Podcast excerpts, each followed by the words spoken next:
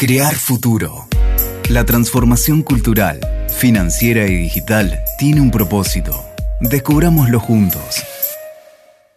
La pandemia aceleró la digitalización del dinero, pero también dejó en evidencia mucho desconocimiento financiero. Siete de cada diez argentinos no cuenta con herramientas básicas para manejarse de manera virtual con el dinero. Hola, muy bienvenidos a este nuevo episodio de Crear Futuro. Mi nombre es Mariana Colucho y hoy vamos a hablar de educación financiera. ¿Por qué es tan importante en el país? ¿Qué necesita saber el ahorrista para manejar mejor su dinero? ¿Cuál es la tarea de los bancos en este sentido? Creemos que la educación financiera es fundamental porque es la base que nos permite entender el funcionamiento del dinero tanto a nivel país como a nivel individual, familiar, y porque nos da las herramientas necesarias para llevar adelante una gestión adecuada de nuestras finanzas personales y garantizarnos una buena calidad de vida presente y futura. Hoy tenemos el lujo de tener entre nosotros a Claudio Suchovicki y a José Payés, Claudio es gerente de desarrollo de mercado de capitales de la Bolsa de Comercio de Buenos Aires y director académico de finanzas de la UADE, ya todos lo deben conocer por sus intervenciones y sus columnas financieras en radio y televisión. Y José es presidente de la Fundación Itaú, lidera los programas de educación y cultura que lleva hace ya más de 12 años. Bienvenidos a ambos, un lujo y un placer tenerlos acá en esta mesa.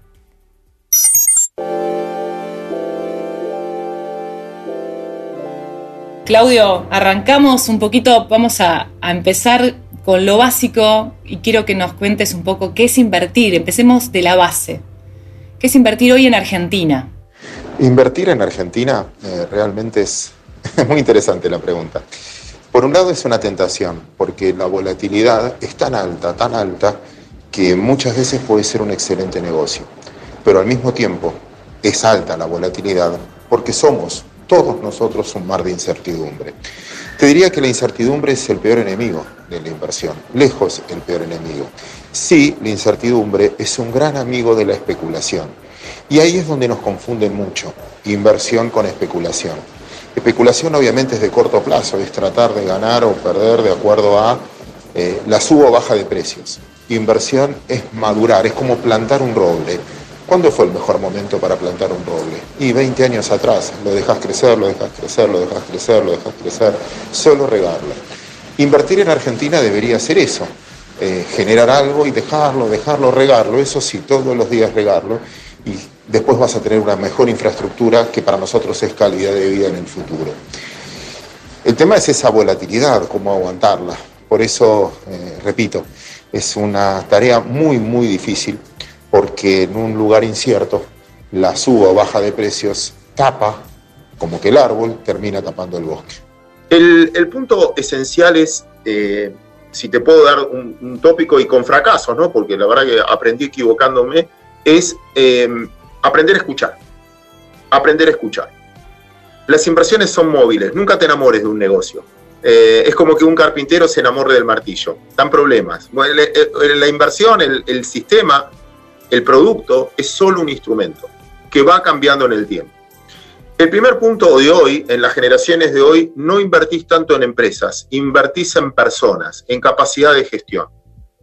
Eh, mi primera inversión exitosa, que lamentablemente vendí antes de tiempo y eso hace que hoy esté grabando podcast y no esté disfrutando de la playa, es eh, haber invertido al principio en Amazon, por ejemplo. Yo, formé parte, trabajaba en un banco que fue colocador de Amazon y todos los empleados habíamos comprado acciones de Amazon. Jeff Bezos, cuando creó Amazon, era una empresa que vendía libros por Internet. El éxito no fue la compañía, el éxito fue el tipo, que después mutó su compañía y hoy es una empresa de logística. Y cada vez vale más. ¿Por qué? Porque vos apostás a que esa persona está escuchando cuál es la moda que viene. Entonces, uno apuesta a equipos, uno apuesta a personas, mucho más allá de compañías. Nosotros estamos en la industria bancaria. Hay bancos que tienen 100 años y cada vez valen menos. Y hay fintech que cada vez valen más. Entonces, uno invierte pensando en el futuro, nunca en el pasado, nunca en el pasado. El pasado forma parte de los precios. Obviamente hay que estudiarlo para no repetir errores. Y el futuro hay que aprender a escuchar qué consumen las generaciones modernas. Esa es una pequeña síntesis. La inversión no es un riesgo, es una decisión sobre algo que se llama futuro. Me enojo antes de que lo hagas cuando dicen que esto es especular. Todos en la vida especulamos. Vos especulaste con los invitados de hoy, esperando de que haya gente que quiera escuchar esto.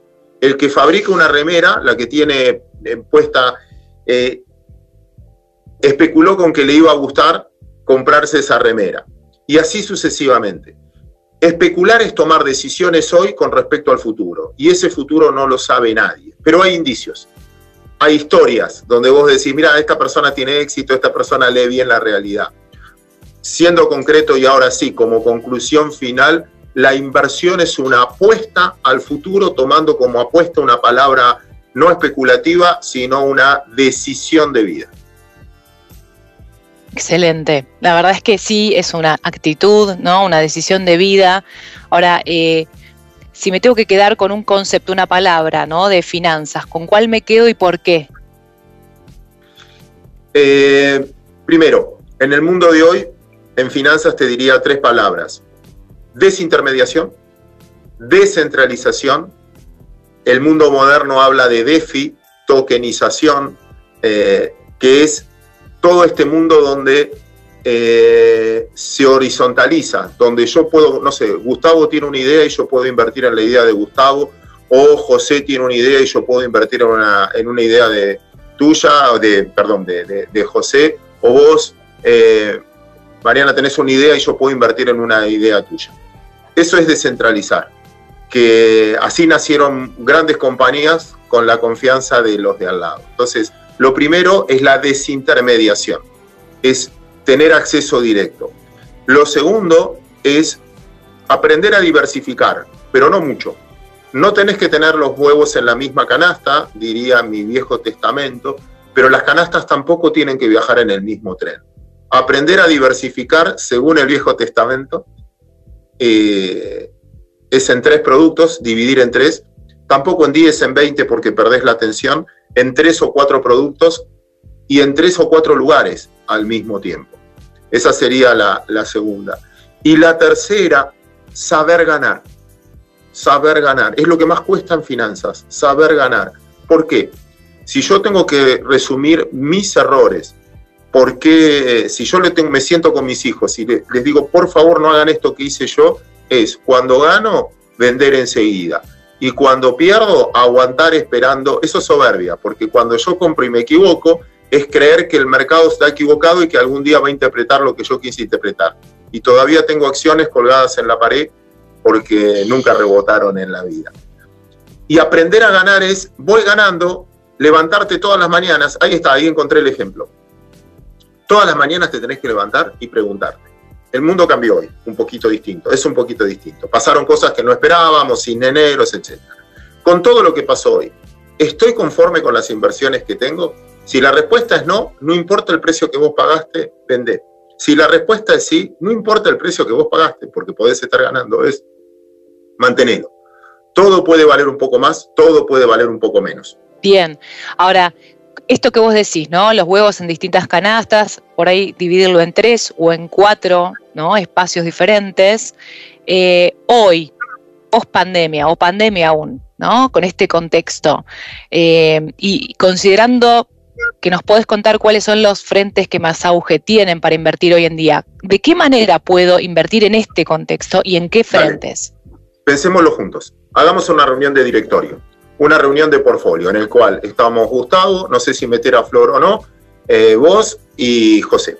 Pregunto, si mañana sale un chip en el cual eh, te mejora tu calidad de vida, o sea, lucís mejor, te ves mejor, no sé, te inyectas un, chip que te dice, eh, tenés mucha azúcar en sangre, mejora esto, camina, y eso va a mejorar tu calidad de vida, tu estado físico y tu calidad de vida. La pregunta es, ese chip vale 3 mil dólares. ¿Lo comprarían? José, ¿gastarías plata en tu salud, 3 mil dólares en algo que te garantiza mejor calidad de vida?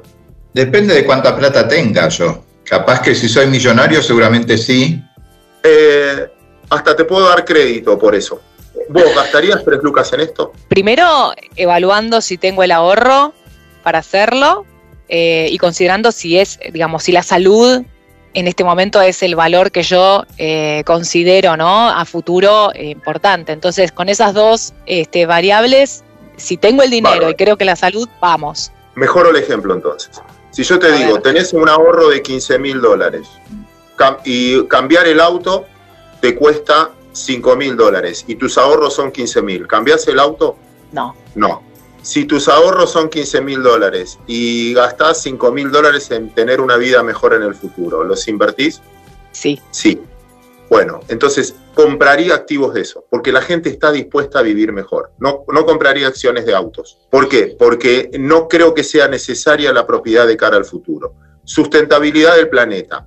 ¿Destinarías dos dólares por día de tu vida si te decimos vamos a invertir en esto que va a mejorar la calidad del planeta? Yo digo que la mayoría de los jóvenes sí. ¿Gastarían dos dólares? No. Entonces, ¿en qué gasta la gente? Salud, entretenimiento y sustentabilidad. Ciberseguridad, hoy da la casualidad que estás haciendo un podcast, que lo va a escuchar alguien con un celular, que se va a meter en un programa. Vos lo estás haciendo de tu casa, José está en su casa y yo estoy en mi casa la probabilidad de que algún día nos hackeen algo y algo salga mal es muy alta. ¿Cómo no voy a gastar plata en proteger eso? Entonces, esa sería la apuesta que yo haría hoy escuchando en qué consume tu generación, Mariana. Exacto, No en la mía, en tu generación. Excelente. Un estudio del Banco de Desarrollo de América Latina indica que de 39 países evaluados en el continente, la Argentina está en el puesto 37 en relación a políticas desarrolladas sobre educación financiera para sus habitantes. En el plano regional, con un índice del 11,5, está en el último lugar detrás de Chile, Bolivia, Colombia, Ecuador y Perú.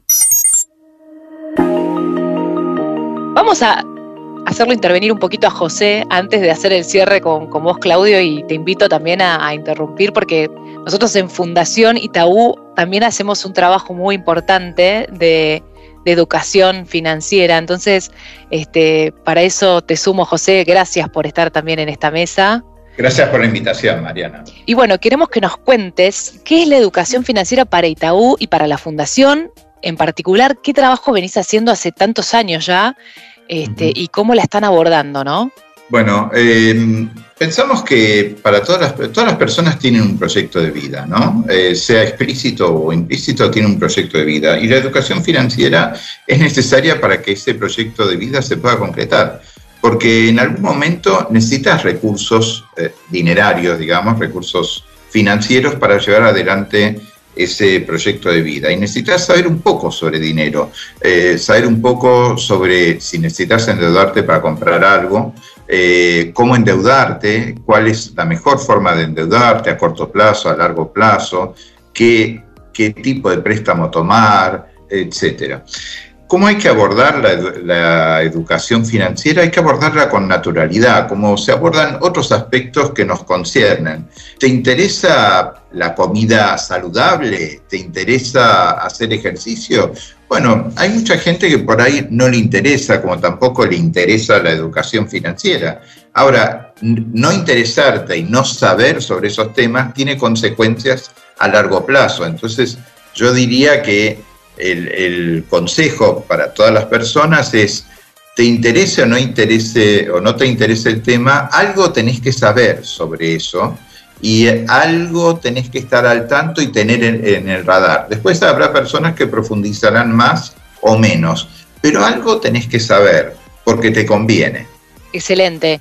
Entonces, para los que no están al tanto de, de, lo que hace la fundación, está bueno que cuentes un poco ¿Qué en este momento, digamos, estamos con algunos contenidos activos? ¿Qué contenidos se abordan? Si hay em, material disponible, si hay webinarios, porque ¿cómo llegamos a esta información? No? Recién Claudio nos tiró un montón de datos que hacen entender todas las encrucijadas en las que estamos sentados hoy, ¿no? La confianza, el futuro, eh, qué ahorro tenemos hoy, por dónde van las variables, cuáles son los, los principales este, rubros en los que por ahí deberíamos entender pasa hoy este, la, conveniencia de invertir. Todos esos contenidos o, materiales, ¿los podemos encontrar también en, Fundación? Contanos. Sí, tenemos un sitio web eh, que se llama emprendedores.fundacionitaú.org.ar. Y hay diversos temas que se tratan ahí. Por ejemplo, introducción a la educación financiera, qué es un banco, qué es el ahorro. A veces uno ahorra simplemente de manera involuntaria, no gastó todo lo que ganó en el mes. ¿Y qué hace con eso? Porque tenemos inflación. Cada mes que pasa, si no haces algo con eso, es plata que perdés sin darte cuenta. Otros temas que se tratan es tarjeta de crédito, préstamos e inversiones. No es lo mismo endeudarse en la tarjeta de crédito que sacar un préstamo en cuotas. Esto es muy importante saberlo porque es una diferencia enorme. ¿Qué inversiones podés abordar? Eh, Sucho habló algo sobre el tema, hay una gran variedad de inversiones que se pueden abordar. ¿Qué es la banca digital? Hoy en día estamos mucho más familiarizados con eso, pero bueno, se aborda ese tema también. Y también ya de manera más avanzada, ahí eh, avanzamos con, eh, tocamos temas como finanzas para pymes, donde ya tocamos temas como tasa interna de retorno, valor actual neto y finanzas corporativas para que ellos inclusive les puede servir para gente que trabaja en una empresa donde se tocan temas como inversiones, bonos, acciones, tomas de decisiones financieras, etc. O sea que vamos desde el nivel más básico a nivel más avanzado y voy a repetir el sitio web emprendedores.fundacionitaú.org.ar. Excelente, excelente. Ahora, ya mirando hacia el año que viene, que es pasado mañana, ¿no? Prácticamente, eh, pero haciendo un poquito más de proyección. ¿Qué se viene en materia de educación financiera? ¿Cómo ves todo esto, no? ¿Qué, qué, qué tendencia ves, José? Bien, cuando hablamos del año que viene, eh, hablamos del 2022. Digo esto porque quizás algunos eh, escuchen esto en el año que viene, que es el 2022. Eh, y lo que estábamos planificando es talleres de educación financiera en escuelas. nosotros ponemos mucho énfasis en la, en la, educación financiera en el secundario, que es cuando las personas en la adolescencia empiezan a tomar el primer contacto autónomo con el dinero, ¿no? Por sí mismos, a eso nos referimos, por autónomo. Y es importante que ahí empiecen a, tener el primer, eh, el primer, contacto con la educación financiera. Hemos desarrollado una app eh, lúdica con el concepto de gamificación que se llama Negociogro, donde eh, en ese juego, que es en un ambiente medieval, manejan un negocio donde pueden comprar ogros que después alquilan a, personas que pueden utilizar esos ogros para expediciones medievales, eh, y esos ogros tienen diferentes características. Bueno, es bueno que se metan en eso. Hasta ahora ya lo han usado, estamos en una etapa de, prueba, eh, de prueba final, ¿no? porque ha sido ya muy probado, en los talleres que, hemos eh, utilizado hasta ahora eh, esta app, hemos llegado a casi 2.000 estudiantes de, 39 escuelas de 12 provincias, con 1.500 descargas de la app, con el, 88% de los alumnos que lo evaluaron como muy bueno y, y el 100% de los docentes que lo evaluaron como muy bueno y el 96%, 96 de los estudiantes eh, dijeron en la encuesta que aprendieron nuevos conceptos o que les reforzó conocimientos que ya tenían.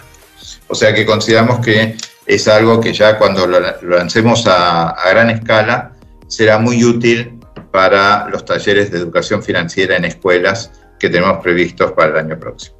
Excelente llegar a, los más chicos jugando, ¿no? Nada mejor que, que, lo aprendan de una forma orgánica y que tengan acceso directo eh, a la información y ya con eso les queda, porque les queda para siempre. Esas cosas quedan este, en la memoria y ojalá pueda masificarse más. Así que bueno, felicitaciones por el proyecto.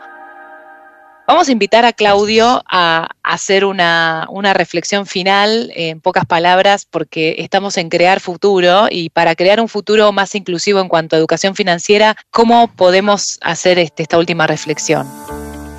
Bárbaro. Eh, felicitaciones por la iniciativa. Esta es una, es una manera de ser inclusiva.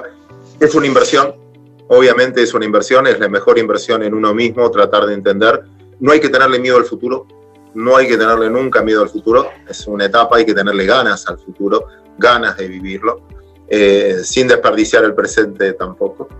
insisto con lo mismo, escuchar, escuchar por dónde viene el mundo consumidor hoy, por dónde viene el interés de la gente hoy.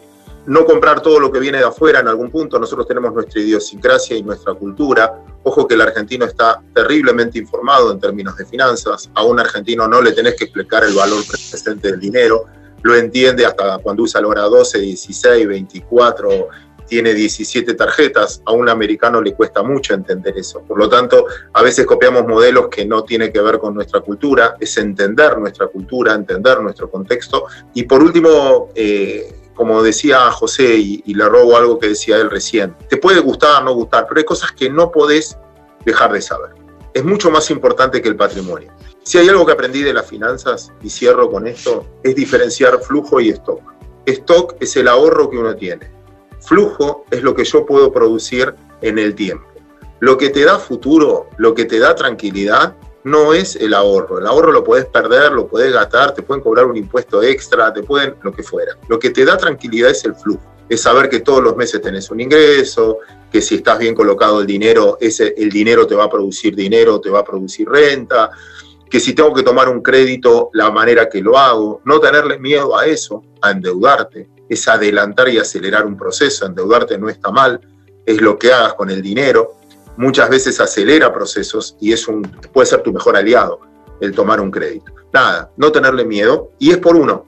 Finalmente, así como uno le dedica muchas horas a un empleo, le dedica muchas horas a un jefe, le dedica muchas horas a un cliente, le dedica muchas horas a un proveedor, está bueno dedicarse una hora por día a tratar de mejorar la relación con una de las, diría, de las pirámides que es la, inversión. Muy bien. Bueno, José, te invitamos a hacer la última reflexión, lo que quieras agregar para nuestro eh, futuro. Bueno, en primer lugar, adhiero plenamente a lo que dijo Sucho. Em, no hay que tenerle miedo a las finanzas. Eh, son muy útiles, nos ayudan a, apalancar nuestro futuro, eh, en algún momento invirtiendo, en otros momentos endeudándonos para poder lograr nuestros proyectos. Yo me endeudé varias veces a lo largo de, mi vida y siempre fue para bien. ¿eh? Me, eh, me permitió acceder a un departamento más grande, después a una casa, me permitió hacer viajes eh, que yo quería hacer, me permitió comprar un coche, en fin, me permitió lograr cosas que de otra forma no hubiese logrado. Eh, por supuesto, siempre endeudándose de manera responsable, ¿no? Siempre calculando qué es lo que puedo pagar eh, y por eso es importante la educación financiera. Y eh, de cara al futuro, nosotros tenemos muchos proyectos para el año que viene, esperamos poder seguir contando con las charlas, en especial de, de Sucho, que siempre son tan claras y tan ilustrativas, y seguramente estaremos desarrollando un nuevo contenido asociado al, ecosistema financiero que se está desarrollando, las wallets, QR, etcétera, y todas las novedades para que la gente siga cada vez comprendiendo más qué es lo que está pasando y cómo puede utilizar el conocimiento financiero para eh, desarrollar mejor sus proyectos de vida. Excelente. Bueno, muchísimas, pero muchísimas gracias. Fue un placer. Llegamos al final. Este, fue un placer tenerlos en este podcast. Quiero agradecerles a ambos haber estado aquí en esta mesa. Un lujo.